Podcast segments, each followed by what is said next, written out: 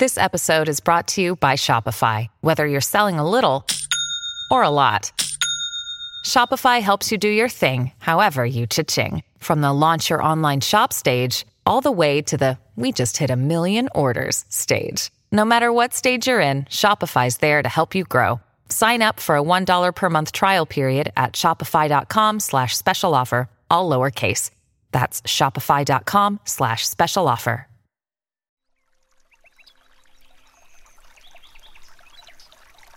Hola de nuevo. ¿Cómo estás? Espero y deseo que estupendamente bien.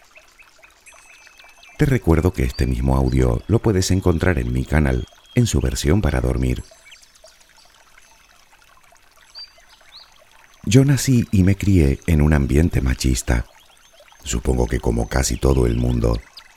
Sin embargo, corría con una ventaja. En mi casa, el número de féminas ganaba el de varones por abrumadora mayoría.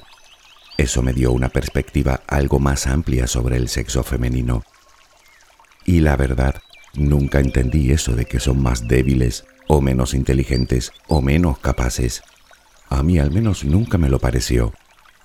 Y por cierto, cuando decían que no, era que no.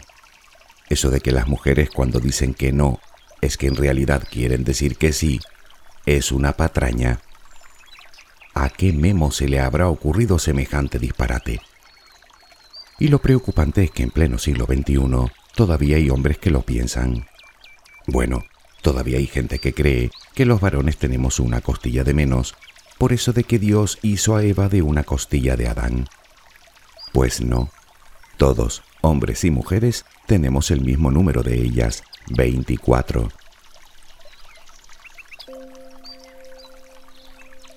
Hoy vengo algo combativo, pero creo que con bastante razón. Se trata de media humanidad. No son dos o tres las mujeres que sufren algún tipo de discriminación solo por su condición de mujer. Son casi todas. O lo que es lo mismo, la mitad de la población mundial. Eso nos debería hacer reflexionar, y reflexionar muy en serio, porque no solo se trata de la más antigua y cruel injusticia que arrastra nuestra especie, sino que es como intentar avanzar en una barca con un solo remo. ¿Qué haces? Dar vueltas y vueltas en el mismo sitio una y otra vez. Dime, ¿a ti te parece que el mundo se dirija a alguna parte ¿Sabías que el machismo es perjudicial para la salud? Sí, para las mujeres es obvio que sí. Me refiero para los hombres. Luego verás por qué.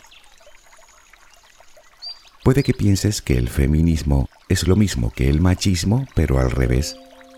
No te creas, mucha gente, hombres y mujeres, lo creen así. Pero no, o por lo menos no debería serlo. De hecho, uno es consecuencia del otro. La primera acepción que nos da el diccionario sobre la palabra machismo es actitud de prepotencia de los varones respecto de las mujeres. La segunda, forma de sexismo caracterizada por la prevalencia del varón. Por otro lado, define feminismo como principio de igualdad de derechos de la mujer y el hombre. Igualdad, ni prepotencia, ni supremacía, ni ocho cuartos. Igualdad. Si uno no existiera, el otro no haría falta. El machismo es la causa y el feminismo el efecto. En realidad el efecto ya lo conocemos, la denodada lucha de muchísimas mujeres por defender sus derechos. Así que para solucionar el problema, mejor centrémonos en la causa, el machismo. Pero, ¿por dónde empezar?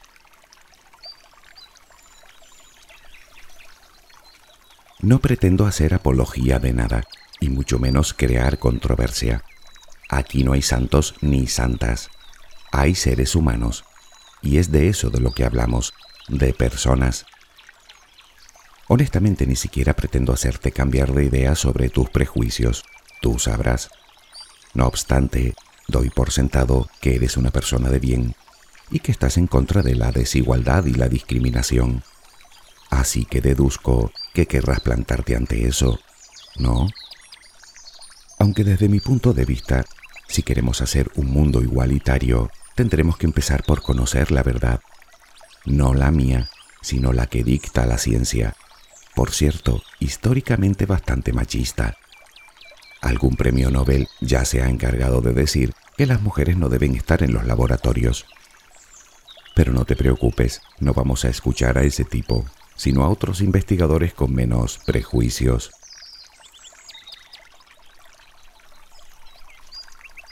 No importa si eres hombre o mujer, el machismo está incrustado en todas las sociedades humanas desde siempre. El mundo ha sido construido por los hombres y para los hombres.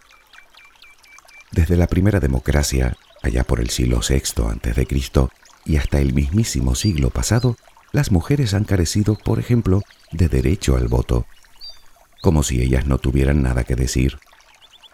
Y esa es solo una muestra del despotismo ejercido por los hombres a través de la historia. Naturalmente las religiones se han encargado durante milenios de asociarlas al mal, al demonio y a considerarlas impuras. Se dice que 60.000 mujeres murieron a manos de la Santa Inquisición, acusadas de brujería. Algunos dicen que más.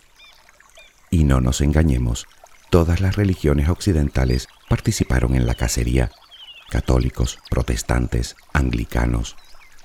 Y hablando de esto, ¿conoces algún caso en el que ajusticiaran a un brujo? Yo lo busqué sin resultados, pero eso es solo una más. Fue nada menos que un papa, Gregorio I, el encargado de convertir a María Magdalena de ser la discípula más querida de Jesús, si no su esposa, como afirman algunos historiadores, a ser una prostituta. Lo hizo durante una misa allá por el siglo VI. Si sucediera hoy en día, ese señor sería puesto delante de un juez por calumnias, injurias y delitos al honor. Y por cierto, para don Gregorio, si me escucha desde el más allá, tres cosas. La primera es que probablemente a Jesucristo no le haya gustado nada el comentario sobre su señora esposa. La segunda, la prostitución no existiría si tantos hombres no pagaran por ella. Y la tercera, la inmensa mayoría de las mujeres que se ganan la vida de esa manera son obligadas a hacerlo, obligadas por hombres. Así que mejor dejémonos de hipocresías y puritanismos, que aquí hablamos de seres humanos.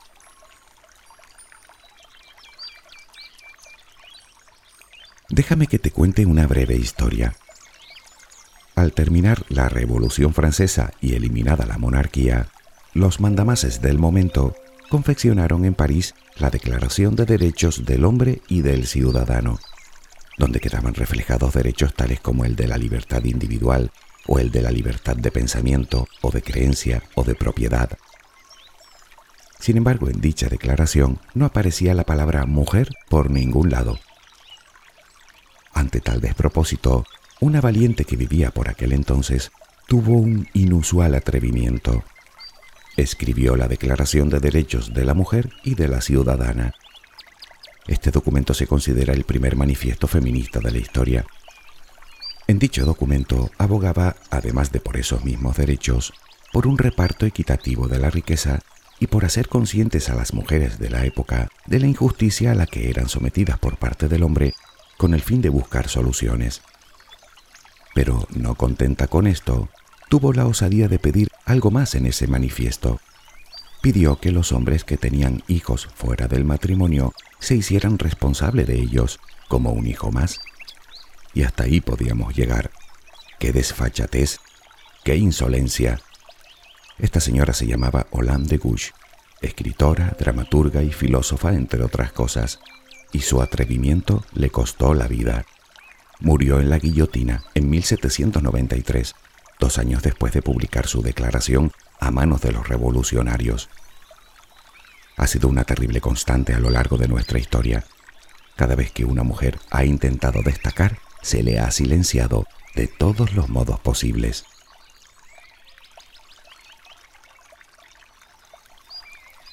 Yo siempre me he negado a pensar que los hombres somos más brutos que las mujeres, pero la realidad es que siempre hemos desperdiciado la mitad del talento del mundo, que se dice pronto, y aunque me pese, tengo que reconocer que hace falta ser muy bruto para eso. La pregunta es ¿por qué? ¿De dónde viene tanto desatino y tanto desprecio a las cualidades femeninas?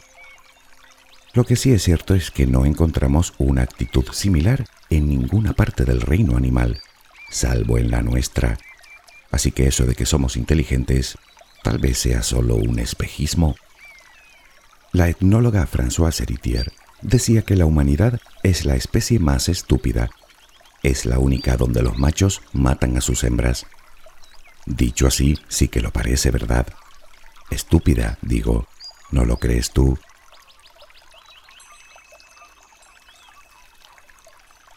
Sabemos que el machismo existe a lo largo de toda la historia, o lo que es lo mismo, desde que tenemos constancia de la escritura. Pero, ¿y qué hay de la prehistoria? Naturalmente, la falta de pruebas hace que averiguar el origen del machismo sea especialmente complicado. Lo que sí está claro es que los historiadores no han logrado hallar ninguna civilización matriarcal de cierta importancia a través de los siglos. Parece ser que el patriarcado ha sido el sistema dominante al menos desde la revolución agrícola, hace unos 10.000 años. Sin embargo, los orígenes parecen estar mucho más atrás, en el Paleolítico Superior. Hablamos de 30 o 40.000 años.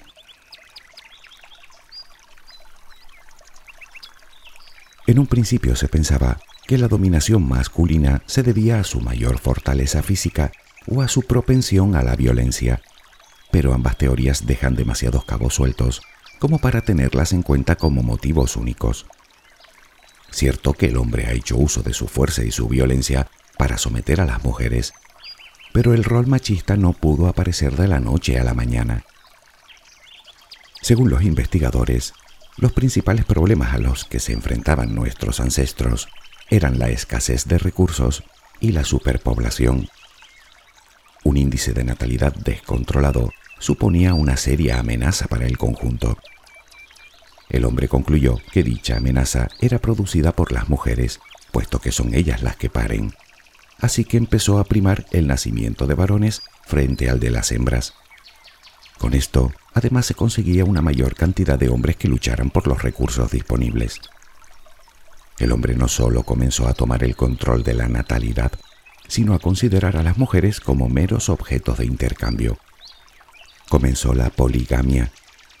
El sexo masculino se hizo dueño de la gestión de los recursos y por supuesto de la economía, de la política, de las armas y de todo lo que conllevara cierto poder. Las mujeres, por su parte, tenían el encargo de criar a la prole y de desarrollar trabajos domésticos y del campo, tareas que terminarían siendo vistas por los hombres como menos importantes o de segunda categoría. Reflexionemos un momento ¿Cómo es posible que el mayor y más maravilloso don de la mujer, concebir y dar a luz, haya podido ser su perdición? Y lo peor es que si lo piensas, te darás cuenta de que no hemos cambiado tanto. Te aseguro que entre más escarbas en el tema, más ridículo se ve todo.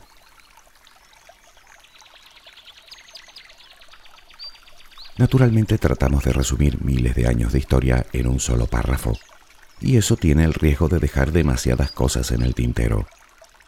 Lo que sí parece claro es que el machismo surgió de una necesidad vital para la supervivencia de nuestra especie. No obstante, en su momento tal vez pudo ser necesario, pero creo que coincidiremos en que hoy en día ya no tiene ninguna razón de ser. Cada vez existen más mujeres cazadoras y más hombres recolectores, y eso es una realidad que no podemos negar. Con otras palabras, eso de ser el macho alfa ya no hace falta. Aunque puede que pienses que aún hay un motivo al que no hemos aducido, el genético. Es decir, que nacemos así, o con ese propósito, el del hombre dirigir y someter a la mujer, y el de la mujer servir al hombre. En absoluto. Esos son prejuicios que nos han inculcado desde todos los órdenes sociales, familiar, educativo, político, religioso. El machismo es puramente cultural. Nadie, lo diga quien lo diga y lo ponga donde lo ponga, ha nacido para servir a otro semejante y mucho menos para ser sometido. Nadie. El problema es que a lo largo de la historia hemos creado tantos mitos y falsas realidades para justificar el poder del hombre frente a la mujer, que muchas de esas creencias han quedado enredadas en el acervo cultural, haciendo difícil distinguir la paja del trigo.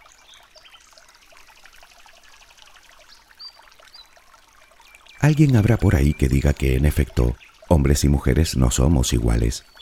Por supuesto que no somos iguales, lo mismo que sucede en otras muchísimas especies, donde existen claras diferencias físicas entre machos y hembras.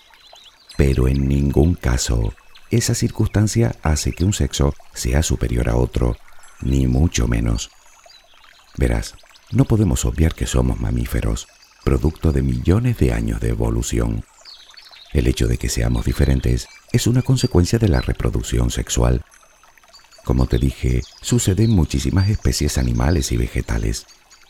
Cada uno de los sexos dispone de unas características biológicas determinadas. Se le denomina dimorfismo sexual.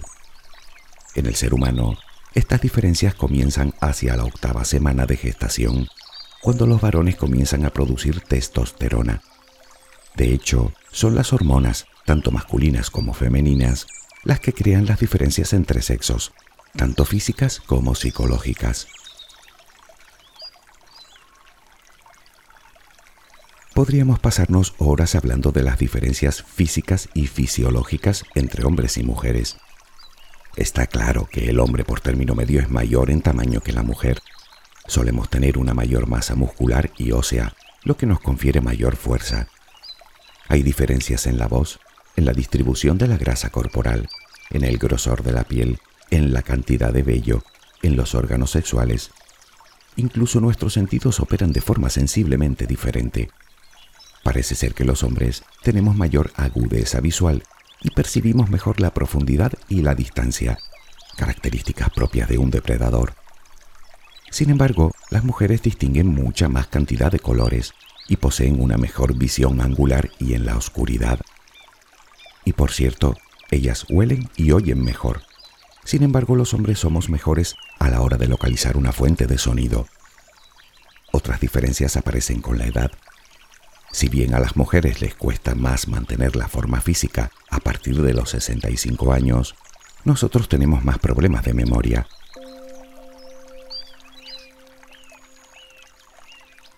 Sí, es verdad que los hombres somos, por término medio, más fuertes que las mujeres, pero eso no las convierte a ellas en débiles. Se dice que los hombres soportamos mejor el dolor que ellas. Bueno, pues parece ser que no es así. Simplemente hombres y mujeres percibimos el dolor de forma diferente, algo necesario para que las féminas puedan lidiar con los dolores de parto. En cualquier caso, no es que nosotros seamos menos sensibles al dolor, es que las mujeres lo expresan más. Y eso sí que es cultural. ¿Recuerdas aquello de los niños no lloran? El origen de estas diferencias parecen estar en que determinadas zonas del cerebro se desarrollan más o menos en función del sexo o se conectan de forma diferente, como por ejemplo la zona relacionada con la estimulación sexual o la del procesamiento del dolor. Pero vayamos a lo que nos importa, a la inteligencia. ¿Es verdad que el cerebro del hombre es mayor que el de la mujer? Sí, hasta un 11% más. Aunque antes hay que decir que según la ciencia, las diferencias observadas entre ambos cerebros no son precisamente lo que podríamos decir extraordinarias. Quiero decir que no se puede hablar de un cerebro puramente masculino y un cerebro puramente femenino. Si pusiéramos a uno en un lado y a otro en el otro extremo, la inmensa mayoría de nosotros estaríamos entre medias, y de hecho no hay dos cerebros iguales. Sin embargo, es cierto que el cerebro del hombre es mayor que el de la mujer, pero el cerebro de la mujer contiene más masa gris y más conexiones neuronales, no solo en general, sino también entre ambos hemisferios, lo que le confiere de una poderosa ventaja. Por un lado les permite percibir la información con mayor rapidez y por otro las dota de una mayor facilidad para desarrollar la multitarea, es decir, para hacer varias cosas a la vez. Eso sí, las mujeres son más sensibles al estrés y tienden a preocuparse más, además de que les afecta más la falta de sueño. Pero no hemos contestado a la pregunta de quién es más inteligente. La respuesta es ninguno de los dos. Ambos sexos están naturalmente dotados para cosas diferentes. Y no, las mujeres no son peores en matemáticas, pero sí que es verdad que los hombres nos defendemos mejor en las cuestiones espaciales. Por eso nos orientamos mejor. Hey, it's Kaylee Cuoco for Priceline. Ready to go to your happy place for a happy price? Well, why didn't you say so? Just download the Priceline app right now and save up to 60% on hotels. So, whether it's Cousin Kevin's Kazoo concert in Kansas City, go Kevin, or Becky's Bachelorette Bash in Bermuda, you never have to miss a trip ever again. So, download the Priceline app today. Your savings are waiting. Go to your happy place for a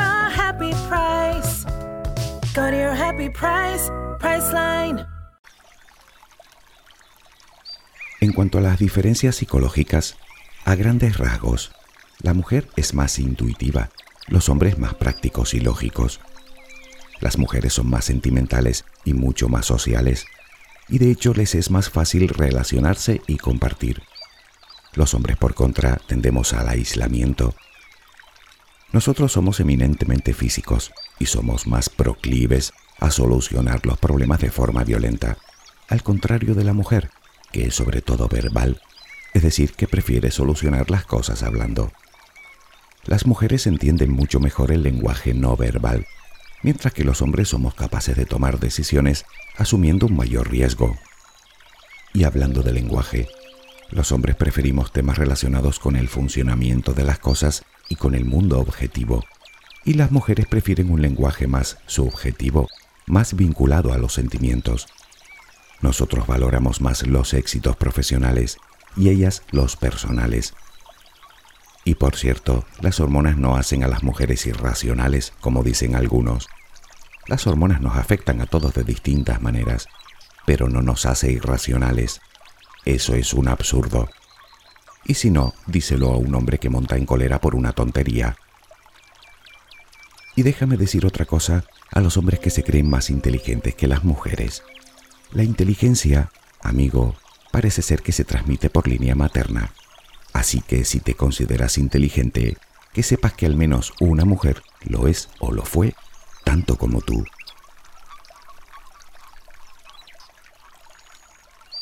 Hasta aquí creo que podemos extraer una conclusión bastante clara.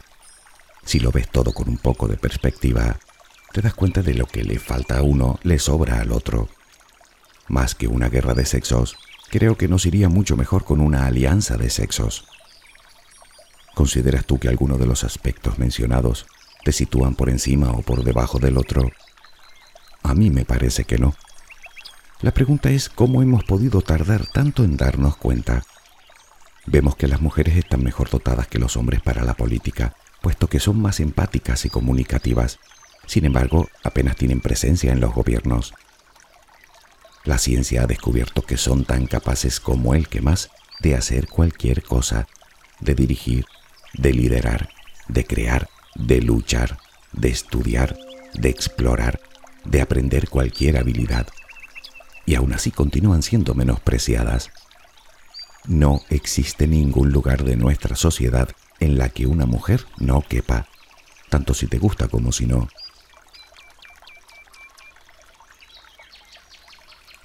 Los científicos llevan bastante tiempo estudiando esta cuestión y aún no han encontrado absolutamente nada que sitúe a un sexo por encima del otro. Es más, como te comenté al principio, diversos estudios han revelado que el machismo ni siquiera es bueno para la salud. Para la mujer desde luego que no. Sufre discriminación, violencia verbal y física, acoso, trato despectivo y otro montón de comportamientos por parte del hombre. Por cierto, tan cruel es que si Dios existe, tiene que estar muy avergonzado de habernos hecho a su imagen y semejanza. Pero bueno, te decía que también es perjudicial para el hombre, en este caso para su salud mental, y entre más machista, peor. Muchos estudios han demostrado que las aptitudes puramente machistas, tales como el exceso de autoconfianza, la autosuficiencia, la idea de la dominación, el rol de la promiscuidad, o la ocultación de las emociones son fundamentalmente tóxicas. Resulta que la presión social por cumplir con todos esos estereotipos hace que disminuya su capacidad de control del estrés, por lo que terminará promoviendo la violencia como forma de descargar su frustración. Y encima, parece ser que entre más machista es el sujeto, más reticente es a buscar ayuda psicológica.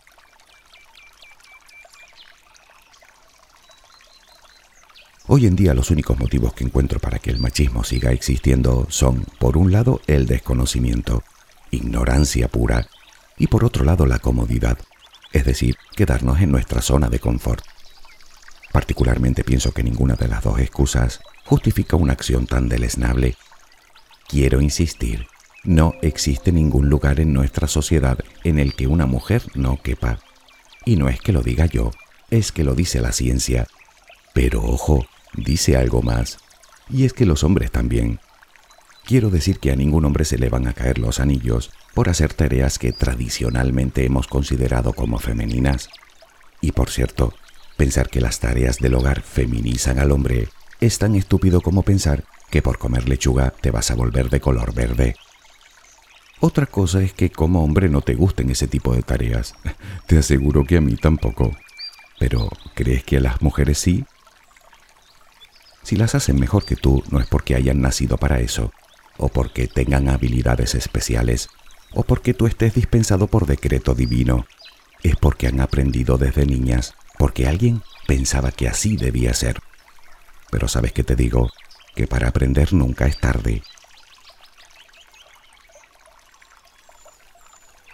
Está claro que en la mayoría de los casos el machismo ni siquiera es una actitud consciente o meditada.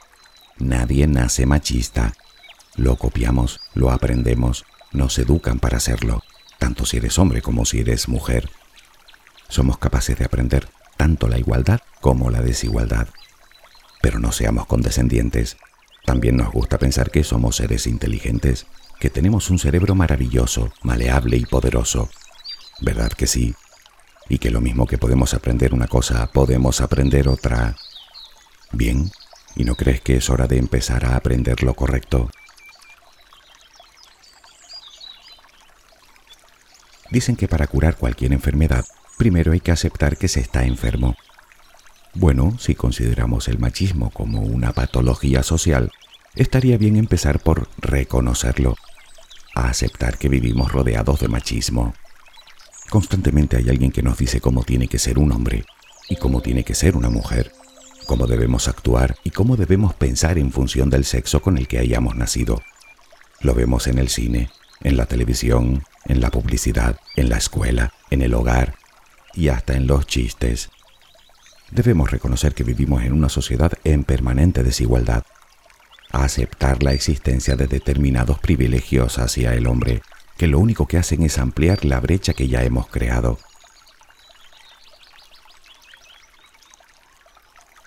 Claro que reconocerlo es solo el primer paso. El segundo es autoevaluarnos. Tanto si eres hombre como si eres mujer, hazte la pregunta, ¿soy machista? ¿Mucho? ¿Poco? ¿Algo? ¿Nada? Por ejemplo, ¿crees que hay actividades que solo pueden desarrollar hombres ¿Crees que es el hombre el que siempre debe pagar la cuenta? ¿Crees que un hombre que llora muestra debilidad? ¿Crees que las niñas deben jugar solo con muñecas y los niños solo con coches y pistolas? ¿Crees que las mujeres no deben opinar de determinadas cosas y los hombres de otras? ¿Crees que los hombres deben ganar más realizando el mismo trabajo? ¿Crees que las mujeres son más coquetas que los hombres? Bueno, a esta cuestión te contesto inmediatamente, no. Los estudios revelan que los hombres somos tan narcisistas, si cabe la palabra, como las mujeres.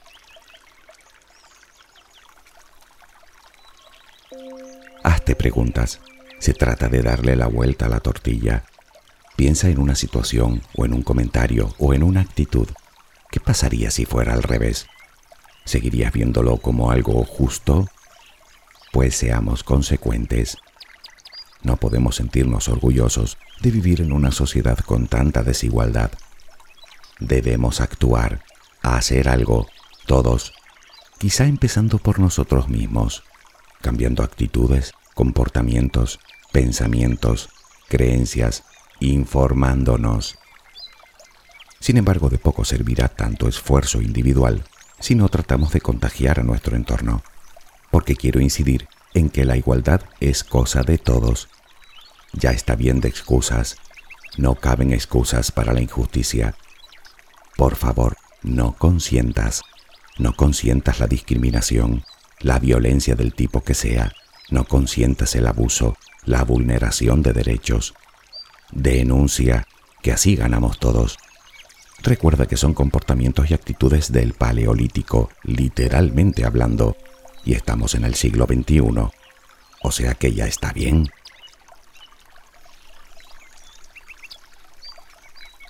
En algún lado leí que la humanidad tiende a crear hombres cada vez más sensibles y menos violentos. El motivo es que si bien las mujeres eligen instintivamente a hombres con rasgos propiamente masculinos, también es verdad que cada vez valoran más en su pareja determinadas características femeninas, como la empatía, el diálogo y la ternura.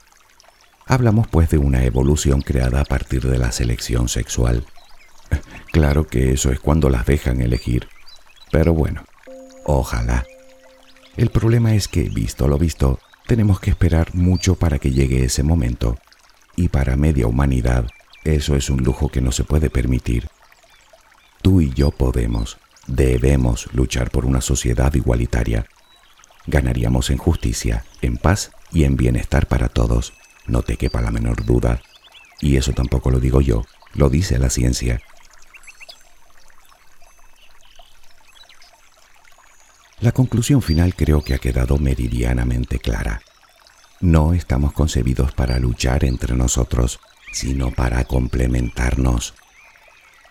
A veces me pongo a imaginar qué sucedería si las mujeres tuvieran completa igualdad en esta sociedad, si todas tuvieran las mismas oportunidades que los hombres, si lograran asumir el papel que por derecho les corresponde, y hablo de ser un verdadero 50% en todos los ámbitos, en el político, en el económico, en el cine y los medios de comunicación, en el familiar, en el religioso también. ¿Por qué no? Al fin y al cabo son creadoras de vida, el mismo don que se le atribuye a Dios.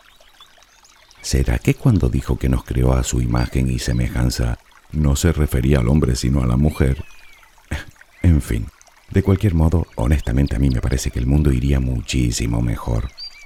¿Te imaginas unir los talentos naturales de ambos sexos en paz, armonía y en igualdad de condiciones? Entonces sí que podríamos presumir de ser una especie inteligente. ¿No te parece? Espero que tengas una luminosa jornada. Hasta muy pronto.